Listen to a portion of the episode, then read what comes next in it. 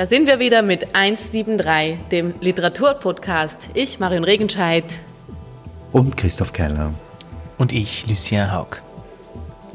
Schön, dass wir heute hier wieder zusammen am Tisch sitzen. Äh, wie wir von Live Rand letzte Woche ja gelernt haben, müssen wir immer mit einer ganz pastelligen Frage einsteigen. Also, erzählt mir, wie geht's euch denn so? Äh, wunderbar. Ich habe ähm, jetzt eine ganze Woche mich geübt in ähm, Gefühlsökonomie und habe die Amplituden meiner Gefühle nach oben und nach unten gut reguliert. Und Lucia? Mir gelingt das leider nicht. Bist das du gestresst? Ja. Und die Amplituden machen, was sie wollen. Aber gut, man kann sich ja auch utopisch an ein Buch halten, auch wenn es nicht ins echte Leben übergeht. Marion. Ja, was ich mitgenommen habe, ist dieses Oberflächenschimmern. Äh, das gefällt mir ganz gut. Und dann habe ich festgestellt, als ich Live Rands Buch endlich ins Bücherregal stellen konnte, dass es ein bisschen nach Ikea aussieht. Ja, das heutige Buch, das sieht definitiv nicht nach äh, Ikea aus.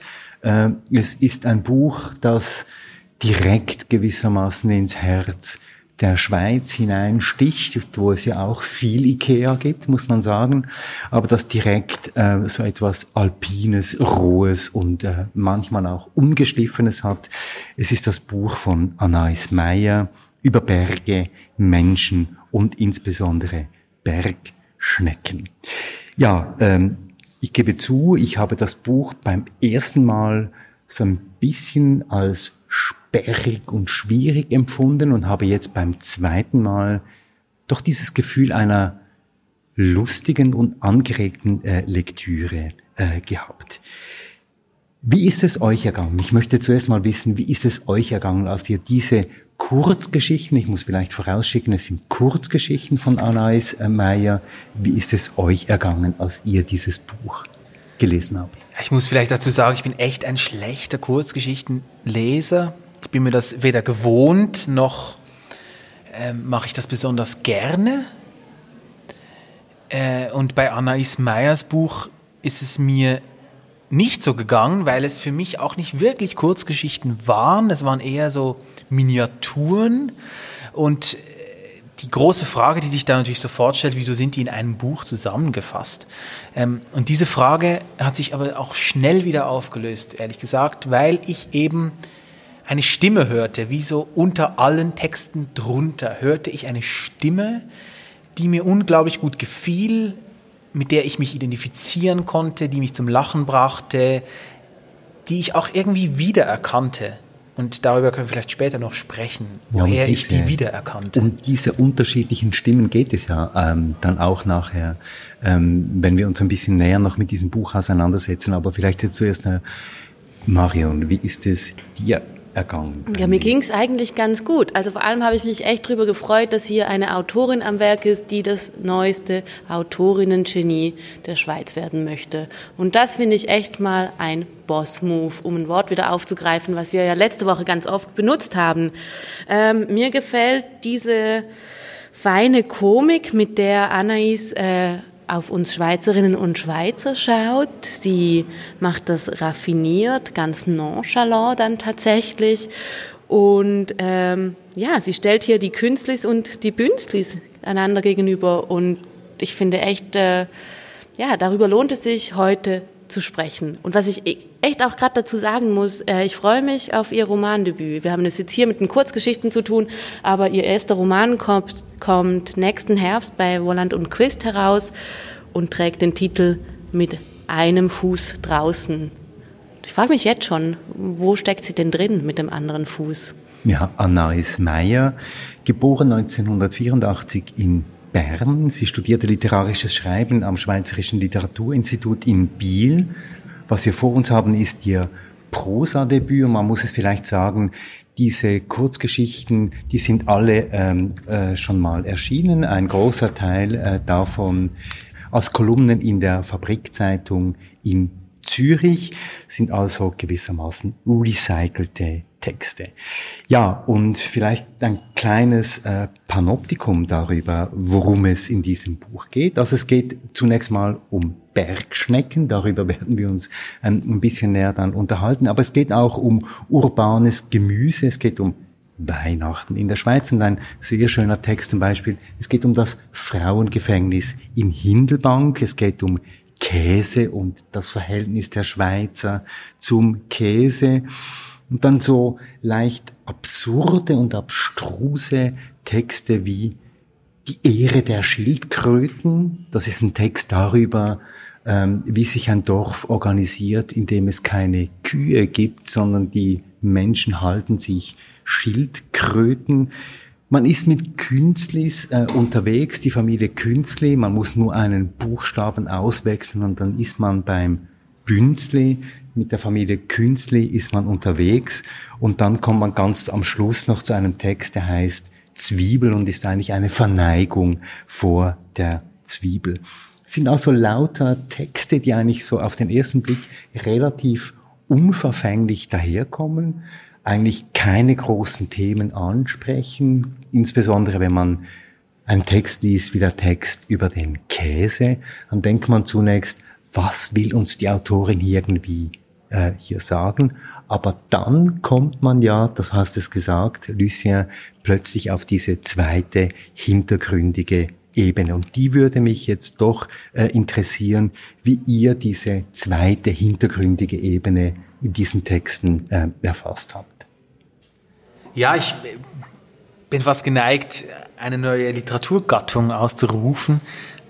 Aber das Buch reiht sich ein in meiner Wahrnehmung in etwas, was ich schon länger beobachte in der Schweizer Gegenwartsliteratur. Und zwar, ich, ich weiß nicht, wie es, wie ich es nennen soll, es kommt mir nichts Besseres in den Sinn als irgendwie neue Naivität oder so, um, um so eine blöde Begrifflichkeit zu bedienen. Aber es ist irgendwie ähm, etwas, was ich wiedererkenne und was mir unglaublich gut gefällt und wora, woran ich mich auch schon gewöhnt habe irgendwie.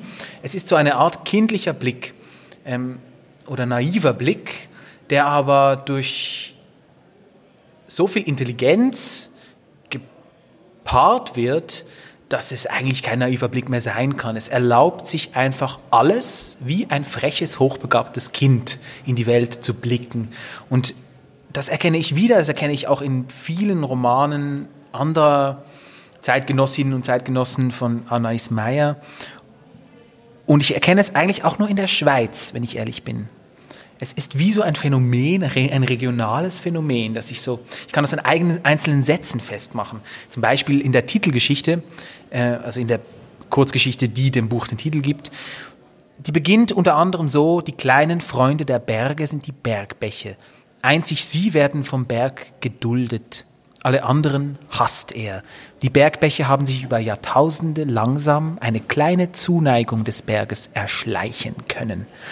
Also eigentlich völlig kindliche Bilder von handelnden Objekten wie Berge und Bergbäche, die aber irgendwie völlig äh, zu leben beginnen in diesem, ja, in diesem, in dieser Art darüber zu sprechen. Ich ja, ich glaube auch. Also es hat wirklich was Bemerkenswertes, weil es dieser doch sehr naive Blick ist ja ein, äh, ein Trick quasi. Man zieht eine andere Brille an und schaut dann anders auf die Welt.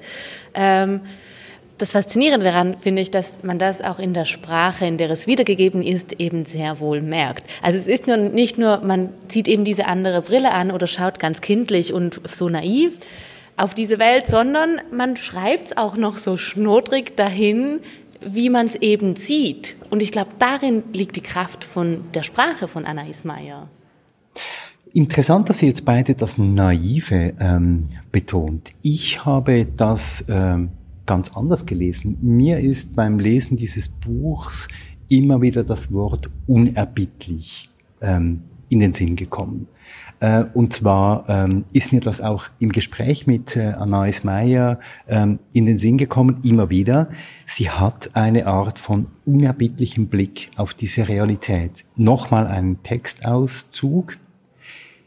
Es ist der Käse, an dem man den Schweizer packen kann. Zieht man lange genug an einem Ende eines Schweizer Käses, hängt am anderen Ende ein Schweizer dran. Das liegt im Selbstverständnis des Schweizers. Er hängt an seinem Käse. Das ist nicht nur Sprachwitz, sondern ich glaube, das ist auch wirklich so etwas von Abgeklärtheit schon fast in der nee, Betrachtung dieses Phänomens des Schweizer Käses. Das ist doch aber auch literarische Anarchie, also ein völlig äh, schräges Bild, oder? Das ja hinten und vorne nicht aufgeht. Und aber das, das irgendwie, das ist die beste Beschreibung, die ich seit langem gelesen habe über die Schweiz. Also es ist wie so, ich weiß auch nicht, es liegt irgendwie so auch in der Art des Betrachtens und des Beschreibens, äh, dass man sich selber auch irgendwie darin inkludiert und dass man dass man sich selbst nicht so ernst nimmt auch als, als Erzählerin, als Erzähler und dass man im Mindesten den Humor eigentlich nie verliert, auch in der, in der ärgsten Betrachtung, auch in der, in der negativsten Sichtweise, ist immer eigentlich einfach die tragikomische Seite des Ganzen drin. Immer, immer, glaube ich. Die zieht sich komplett durch, durch dieses ganze Buch, egal welche Erzählerin oder sogar welcher Erzähler da eigentlich spricht, darauf kommen wir dann noch zurück. Ähm, es hat so was Witziges eben genau deshalb, was immer mitschwingt, aber schon auch ähm, Erschreckendes auf eine Art und Weise. Mhm. Eben weil es, finde ich, schon auch zugleich so abgeklärt ist. Also diese Nüchternheit, mit der sie an diese Themen herangeht, sie geht irgendwie mit ihren Texten ein Stück weit durchs Feuer oder geht sie nicht durchs Feuer? Ich habe das Gefühl, sie geht wirklich durchs Feuer. Mm. Ja, aber da zum Beispiel auch bei dem Text, wo es um die Verhütung geht, finde ich zum Beispiel richtig gut, dass sie vorne hinschreibt, Rückschlüsse auf die Autorin sind übrigens unangebracht. Also das ist für mich eine dieser klassischen Stellen, wo sie eben auch äh, sich positioniert, egal wer eigentlich diese Erzählerin ist, die dahinter steckt, um einfach mal zu sagen, hey, wenn hier Rückschlüsse gemacht werden würden, ist es übrigens übergriffig, lasst es. Und auch da muss ich schon sagen, das geht jetzt ein bisschen von einem anderen Thema weg, ähm, nimmt sie eine richtig wichtige Position ein in der ja, in der Schweizer Szene im Moment, weil sie zusammen mit dem Autorinnenkollektiv Rauf sehr aktiv ist und sich gegen Ungleichgewicht im Literaturbetrieb stellt. Sie ist eine Durchdekliniererin, das habe ich mir manchmal so gedacht. Sie, sie hat so wie was von einer Person, die sich was anschaut und dann so nach einem Prinzip das so durchdekliniert, bis sie es so durchdekliniert hat und dann lässt sie es so dann droppt sie so. Besser kann ich es eigentlich nicht beschreiben, glaube ich. Es ist wie so auch äh, was von, ja, weiß ich nicht, ob man diesen Vergleich jetzt herausziehen muss, aber es hat so was Robert Walsriges, finde ich. Auch, auch eben, ich, ich möchte die Naivität auch gar nicht eigentlich so stehen lassen. Es ist ein dummer Begriff, naiv. Er Meinst gefällt du dumm, mir eigentlich weil er nicht. weiblich konnotiert ist? Nein, nein, weil er kindlich konnotiert ist eher oder weil, weil er mit Dummheit konnotiert ist. Und das ist das Gegenteil dessen, was ich meine. Ähm, ich meine eigentlich, sich die Freiheit herauszunehmen, losgelöst von gesellschaftlichen Konventionen zu denken, losgelöst von den Blicken, die wir uns gewohnt sind, zu sehen und neue Dinge zu entdecken dabei. Und das gelingt ihr, glaube ich, eben wie auch vielen anderen im Moment recht gut. Und es sind aber trotzdem Betrachtungen, es bleiben Betrachtungen, es bleiben Spaziergänge durch unsere Gegenwart irgendwie. Und keine Weiterführungen, wie es dann sein sollte, oder gar Utopien, wie wir beispielsweise letzte Woche besprochen haben. Und das mit dem, dass sie es am Schluss so droppt, wie eben so ein Mike droppt, äh, macht sie in ganz vielen Texten, wie auch beim ersten Text, äh, beim namensgebenden Text, wo sie am Schluss nach der ganzen Ausführung dann eigentlich noch damit schließt, dass sie sagt, niemand weiß wirklich, wie es den Bergschnecken geht. Das finde ich so genial, aber auch so daneben. Ja, und lustig auch. Diese Frau ist einfach lustig, das kann man nicht anders irgendwie sagen. Das Interessante ist ja, du hast es angesprochen, ist ähm, dieser äh, unkonventionelle Blick. Es ist ein Blick, der sich wie frei gemacht hat von allen Konventionen, auch von ganz vielen literarischen Konventionen. Ich habe mich beim Lesen stets gefragt, lese ich hier ein Essay, lese ich hier eine Erzählung, ist es eine ähm, Betrachtung, was ist es eigentlich? Ist es eine Erörterung? Manchmal hat es schon fast etwas ähm, wie ein Schulaufsatz. Es ist ja zum Teil auch durchnummeriert. Und ähm, dieses sich freimachen von allen Konventionen, die wir eigentlich sonst vom Literaturbetrieb her kennen. Sind keine eigentlichen Erzählungen, obwohl sie so genannt sind.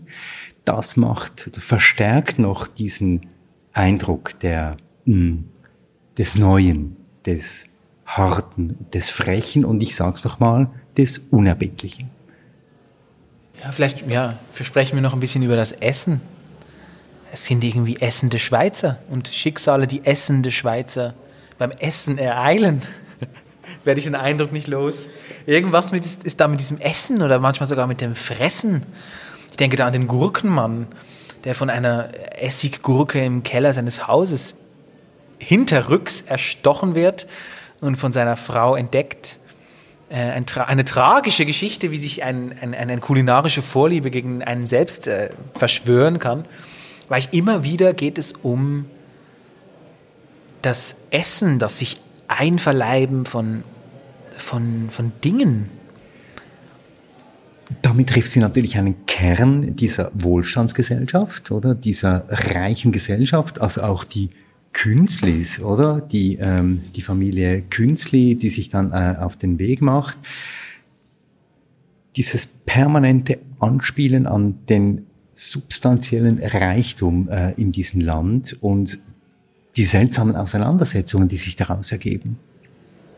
Aber ein Reichtum, den man ja nicht an die große Glocke hängt. Also der ist vielleicht einfach da, und man kann dann, wie man das so tut, als gute Schweizerin oder Schweizer viel Raclette essen und Fondue und Essiggurken und Zwiebeln und äh, Käse natürlich. Es ist der Anti-Berfus-Blick. Es ist der andere Blick auf die Schweiz. Es ist der Blick, der sich nicht herausnimmt, zu, zu, zusammenzufassen was nicht stimmt mit diesem Land, sondern eben auf die walserische Art daneben zu stehen und sich das alles zu notieren. Und eigentlich die einzige beurteilende Kraft, die in dem liegt, ist die Art und Weise, wie es notiert ist. Aber es ist immer ein Notat, es ist immer eine Beobachtung, es ist nie ein, eine Zusammenfassung. So ist es oder so, das passiert nicht. Und nicht einmal eine Wertung. Ja. Und damit steht sie auch ein Stück weit in, auch in der Miniaturhaftigkeit ihrer Texte, so auch in der Tradition eines Peter Bixels, oder? Absolut. Walser und Bixel, also das sind ja alles ganz kleine Mikrotexte. Ich finde es deshalb mega interessant, dass, wenn man diesen Vergleich ziehen will, ihr Buch bei Mikrotext erschienen ist. In dieser Tradition steht auch ihr eigener Verlag. Sie hat einen eigenen Verlag, also mit ein paar anderen zusammen, Büro für Problem. Ich hoffe, den gibt es noch, wo sie eigentlich ganz kleine Büchlein herausgibt mit äh, Illustrationen und mit äh, kurzen Texten. Ja, und ihr habt mir ja eine Challenge mitgegeben äh, bei, zu meinem Gespräch mit äh, Anais Meyer und ich glaube, das wäre jetzt der Moment, wo wir diese Challenge nochmal ganz kurz erwähnen sollen. Eine Challenge für dieses Buch, das gerade mal die Hälfte von 173 Seiten hat. Also ein kleines, dünnes Bändchen, aber wie wir gehört haben, sehr gehaltvoll. Ja, wir wollten nämlich herausfinden, oder wir haben dich beauftragt, Christoph, herauszufinden, wer in diesen einzelnen Geschichten eigentlich spricht. Ist das immer die gleiche Person? Ja, und mit dieser großen Frage bin ich zu Nais Meier nach Zürich gefahren. Wir haben uns getroffen und äh, uns unterhalten und ich glaube, ich habe am richtigen Ort und zum richtigen Moment diese Frage ähm, eingeflochten. Wollen wir mal da, wollen ich wir da mal... wollte ich gerade sagen, ich möchte das jetzt hören.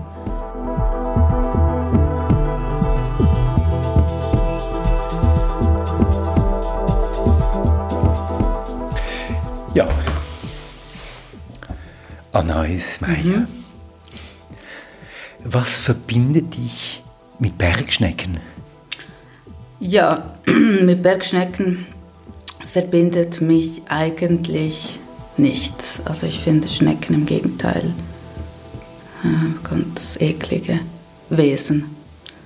Dass das jetzt Bergschnecken sind, das äh, in diesem Titel, in diesem Text, das hat auch eigentlich gar nicht so stark eine symbolische Bedeutung, ähm, sondern ich war in den Bergen und sah vor mir einen Berg und davor eine Bergschnecke.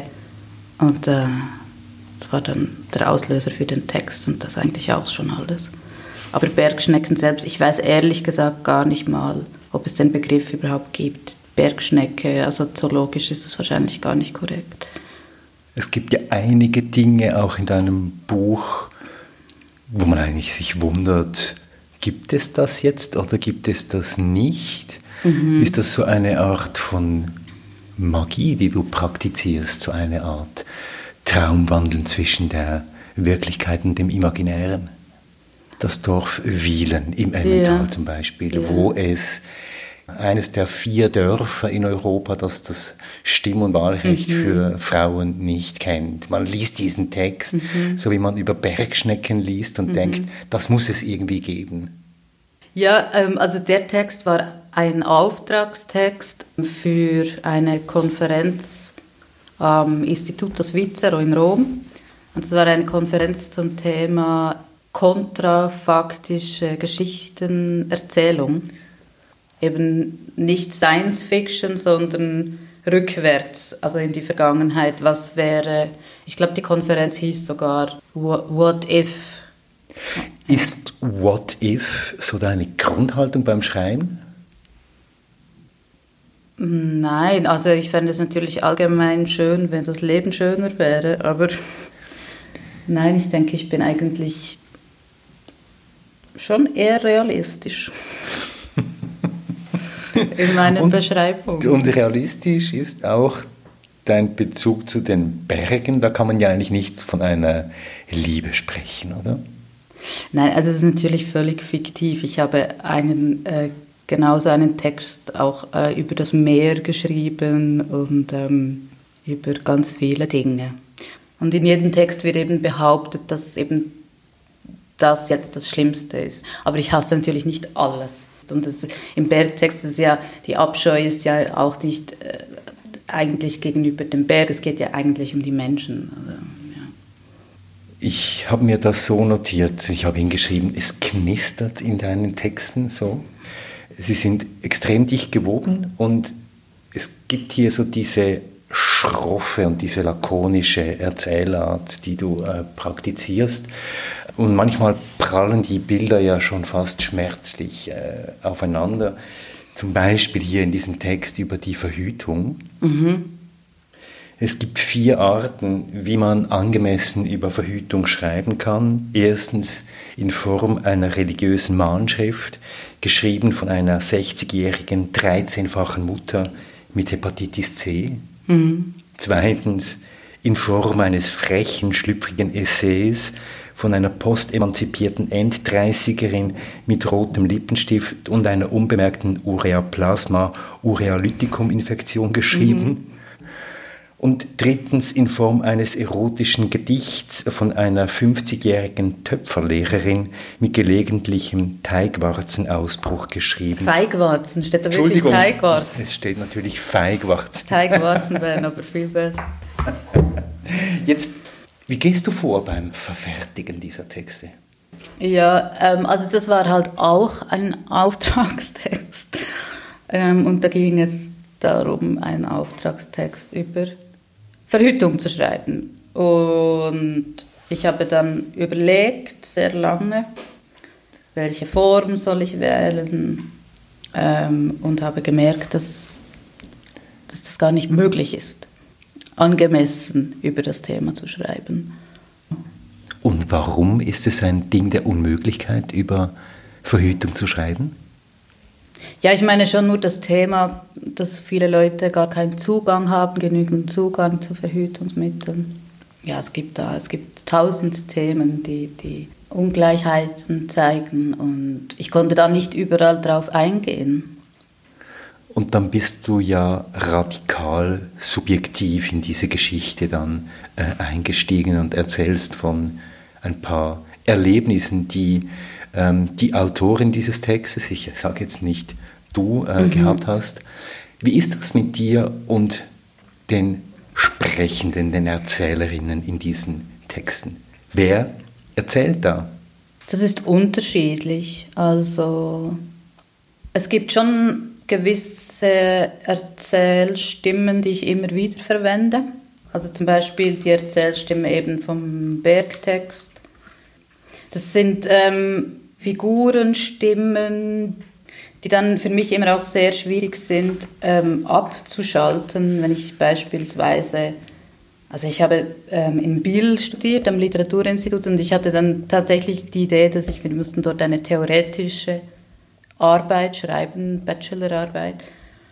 Und ich habe die dann auch eben mit so einer Stimme geschrieben, einer fiktiven Person. Also das heißt, es war dann eigentlich wieder Prosa. Ja, es ging dann nicht. Ich musste dann quasi ein, ein, ein Wissenschafts-Ich erfinden, das dann diese Stimme war oder so. Und das fiel mir sehr schwer. Es rüppelt und rattert und knarrt da zwischen den Geschlechtern ein Stück weit in deinen Texten. Jetzt Geschlechterkritik, Anais Meyer. Ist das so ein Hauptthema, das dich beschäftigt? Hm, also was mich beschäftigt, ist eigentlich eher die Schweiz, die Menschen in der Schweiz. Und da ist das Verhältnis der Geschlechter einfach ein Riesenthema. Also riesig und wahnsinnig problematisch. Und deshalb ist es ein Thema und muss es ein Thema sein, was ich selber wahnsinnig schade finde. Aber ja, es ist nun mal so. Also ich habe mir vorgenommen, über die Menschen in der Schweiz zu schreiben und die haben da einfach Riesenprobleme damit. Und dann muss ich auch darüber schreiben. Und warum haben Sie Riesenprobleme? Das, das habe ich noch nicht herausgefunden, warum sie dies. Aber es ist mein erklärtes Schreibziel, dass ich ähm, die Menschen in der Schweiz schreibend verstehen, also lernen zu verstehen will und, und warum die Schweiz so ein, ein Ort ist, wie die Schweiz ist. Und warum, warum das so ist, weiß ich nicht. Ich, ich bin momentan noch beim Beschreiben. Aber vielleicht in 50 Jahren bin ich dann bei, weiß ich dann mehr. Keine Ahnung. Und gibt es einen Grund, einen Anlass, irgendetwas, was dich besonders bewegt, dass du sagst, mich interessiert jetzt dieses Land ganz besonders?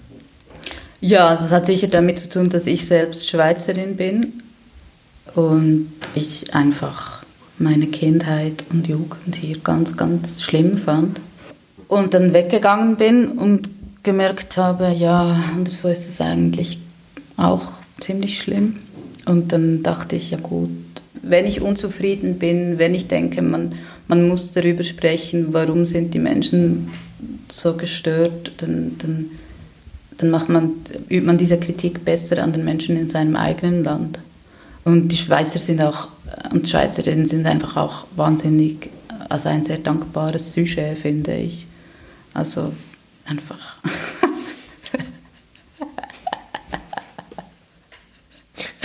ein derart derart dummes Volk, äh, ja. Also das finde ich schon ganz lustig. Ja. Schlimme Jugend. Schlimm, weil sie in diesem Land stattgefunden hat. Nein, natürlich wär, gibt es auch sonst eine schlimme Jugend, aber ich habe halt in, während meiner Jugend dann Gründe gesucht, warum ich. Und habe dann, ähm, fand dann, dass vieles halt schon auch mit, mit, damit zu tun hat, dass man in patriarchalen Strukturen aufwächst und ähm, die natürlich in der Schweiz sehr verfestigt sind, gerade auf dem Land. Ja. Wie Niklaus Meyerberg jeweils gesagt hat, wo Berge sich erheben wie Bretter vor dem Kopf. Mhm. Jetzt in diesen Geschichten gibt es viel System. Man hat das Gefühl, es gibt da so ein System. Das ist fast ein etwas geheimnisvolles Ding, das da so im Hintergrund wirkt, aber es ist mächtig. Und es ist mächtig, Anais Meyer, sind wir gegenüber diesem System chancenlos? Ist das so unerbittlich und gemein oder haben wir gegen das System eine Chance?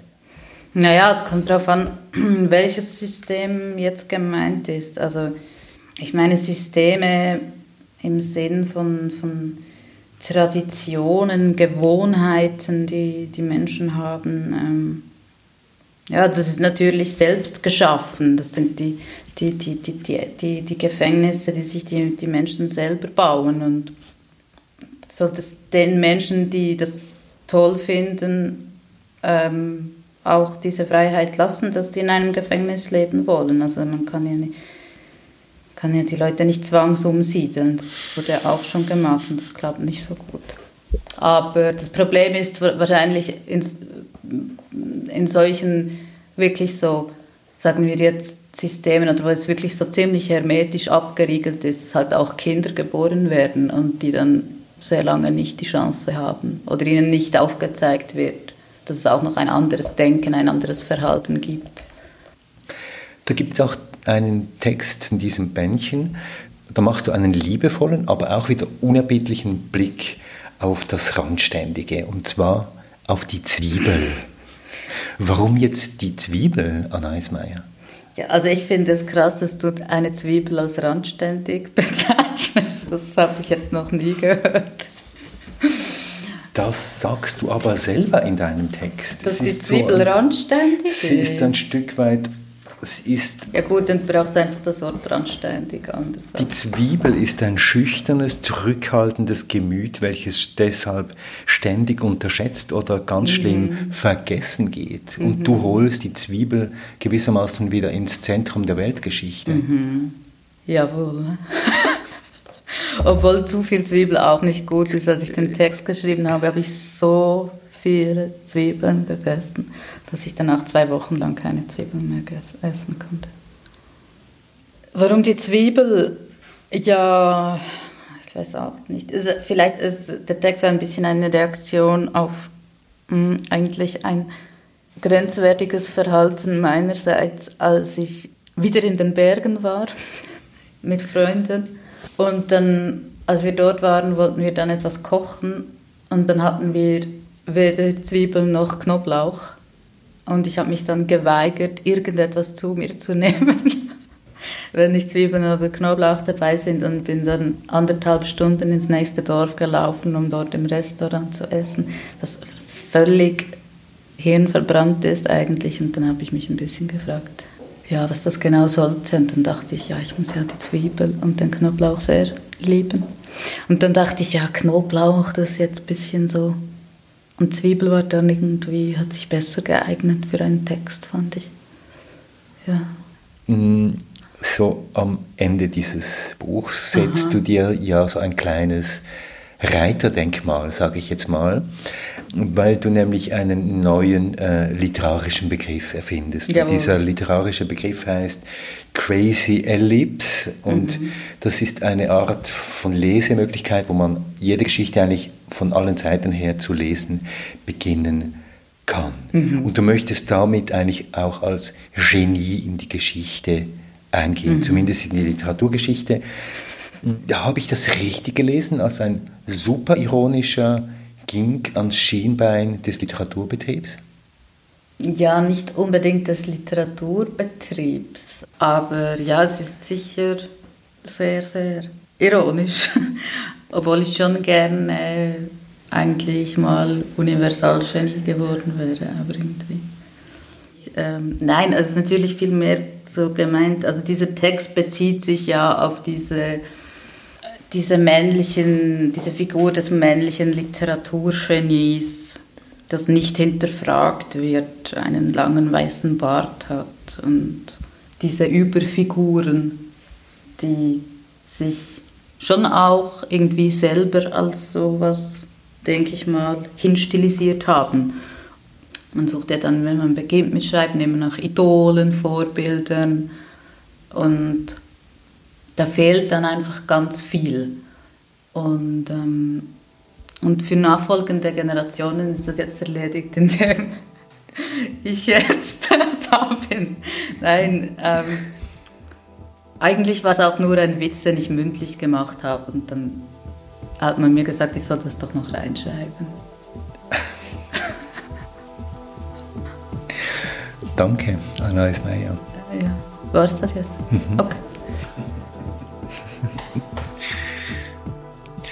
Ja, das war mein Gespräch mit äh, Anais äh, Meyer. Wie gesagt, ich habe äh, viel gelacht während dieses äh, Interviews und manchmal ist mir dann doch aber auch das Lachen im Hals stecken geblieben. Jetzt mich äh, hat das schon beeindruckt, wie ähm, sich hier ähm, Anais Meyer dieses Thema Schweiz äh, vorgenommen hat. Du hast es vorhin gesagt, Lucien, das Thema Schweiz treibt ja Generationen von Schriftstellerinnen und Schriftstellern um. Und Anais Meyer hat hier eine Form gefunden, diese knappe, äh, kurze Form, um hier mit einer Art Lupenblick oder mit einem Mikroskopenblick auf Dinge und Ereignisse zu blicken. Jetzt mich nimmt einfach Wunder und ich habe mich das die ganze Zeit auch gefragt ähm, beim Lesen äh, dieser Texte. Ist das eine produktive, ist das eine gute, ist es eine weiterführende Form, sich mit diesem Land äh, auseinanderzusetzen, an diesem, in diesem Grenzbereich von Erzählung, Essay und äh, Betrachtung? Wie ist es, was habt ihr so das Gefühl, ist das was Neues auch? Also was ich irgendwie daran mag und eben auch an der Kürze dieser Texte ist es, dass es immer wieder so ein Element hat von in your face. Hier, ihr Schweizerlis, werdet konfrontiert mit euch selbst. Und eben weil es auch ganz viele Auftragstexte sind, glaube ich tatsächlich, dass hier Menschen auch genötigt werden, diese Texte zu lesen. Und das macht sie irgendwie verdammt geschickt.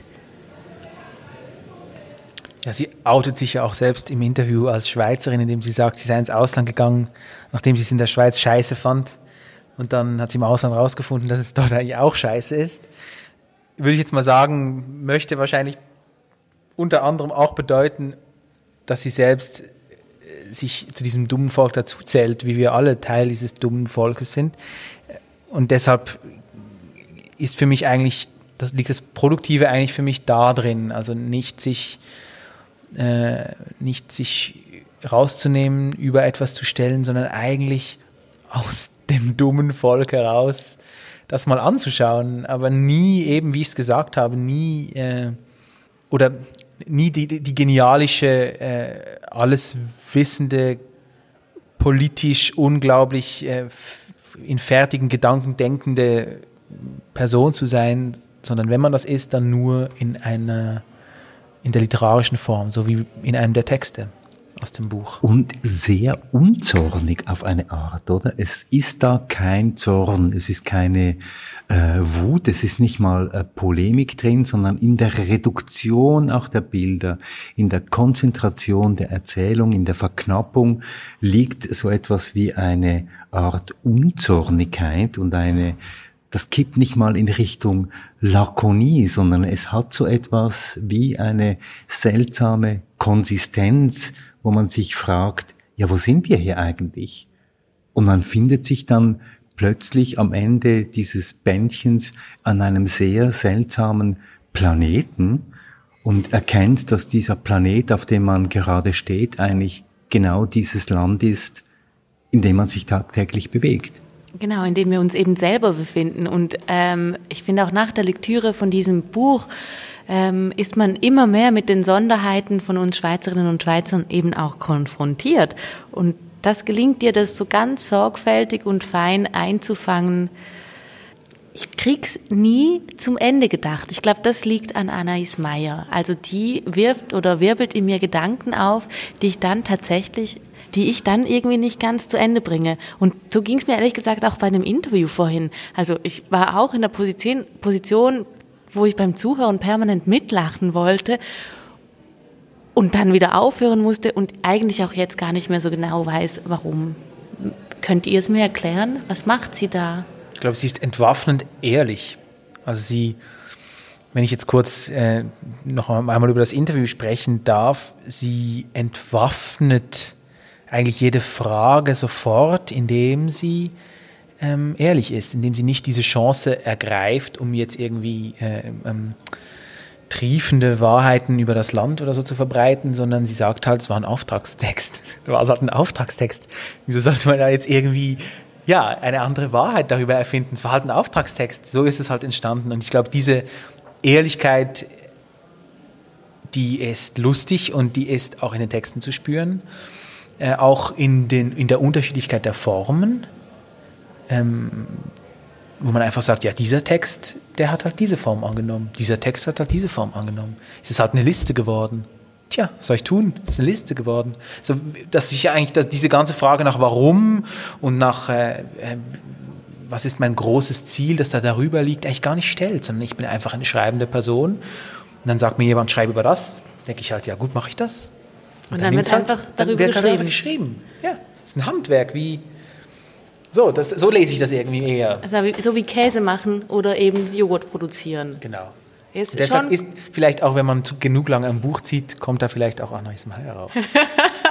das wäre ja richtig interessant. Aber vielleicht ist es auch genau das ein Punkt, äh, wo ich nicht weiterkomme mit diesem ganzen literaturwissenschaftlichen Studium, weil man ja dann immer nach der Message hinter dem Text fragt und nach der Message im Text und was dann formal so und so wo passiert.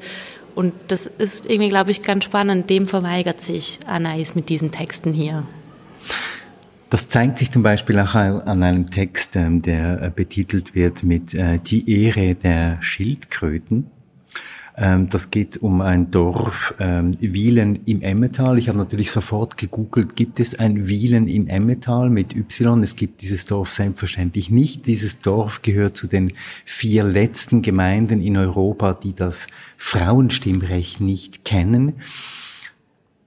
Und Anais Meyer porträtiert hier eine Frau, die ähm, nennt sich Sarah Farni und in diesem Text steckt nicht nur sehr viel Schweizkritik, sondern steckt auch ganz viel Geschlechterkritik und Genderkritik und auch sehr viel Kritik darüber, wie Frauen unter diesen Bedingungen, die in diesem Land äh, herrschen, eben auch Positionen einnehmen, die gegen sie selber gerichtet sind und die sie ähm, sich zu eigen gemacht haben, eigentlich gegen ihre eigene, gegen ihre eigenen Interessen. Und dieser Text zeigt hier, dass äh, Anais Meyer eben nicht nur eine große Schweizkritikerin ist, sondern auch eine große Geschlechterkritikerin, wenn man dem so sagen will. Ja, oder vielleicht gar nicht nur Kritikerin, sondern endlich mal als Autorin dafür kämpft, ernst genommen zu werden und Dinge auf den Punkt zu bringen, wie wir sie schon sehr lange hätten auf den Punkt gebracht werden sollen du sprichst ja schon wie ähm, Anais Nein. Ja, genau. Aber Nein, es ist eben richtig, richtig gut, dass Anais Meyer aufhört, still zu sein und sich eben mit diesen Fragen, auch nach den Geschlechtern, insbesondere in der Schweiz, auch einfach einmal laut wird und aufhört zu schweigen. Und dass es eben Positionen gibt, und da werde ich jetzt auch emotional, auch wenn das sehr weiblich konnotiert ist, emotional zu werden, dass es eben Positionen gibt von Frauen in der Schweiz, die so sozialisiert worden sind, dass wir uns gegen uns selber richten müssen, um überhaupt in dieser Gesellschaft akzeptiert zu werden. Und wirklich, das ist einer der großen Gründe, warum ich Anais unbedingt kennenlernen möchte. Ich kenne sie eben noch gar nicht, ähm, weil sie sich zusammen mit dem Autorinnenkollektiv Rauf dafür einsetzt, dass Frauen, die schreiben, gehört werden. Mir kommen auch alle Figuren, sowohl die Frauen wie auch die Männer, gefangen in ihrem Land vor, gefangen in eben diesen Systemen, wie du sie angesprochen hast im Interview, aus denen man sich nicht befreien kann. Und da sind sie vielleicht, ja, auch alle wie Bergschnecken, also ein, eine Schnecke an einem Berg, oder? Das ist ja eigentlich das Bild, das sie auch gebraucht hat, dass sie da gekommen ist oder dass sie da wirklich gesehen hat, ein Berg und eine Schnecke. Und die Vorstellung, wie lang geht das, bis wir da rüber sind. Und ja, so könnte man es als, als ganzes Bild auch begreifen, vielleicht in Bezug auf die Schweiz. Und dass dahinter etwas anderes wartet. Das Mittelmeer zum Beispiel. Ja, weg mit den Alpen freie Sicht aufs Mittelmeer, hieß es ja mal. Ja, und Marion Anais Meyer kommt ans Literaturfestivalbuch Basel. Wann tritt sie auf?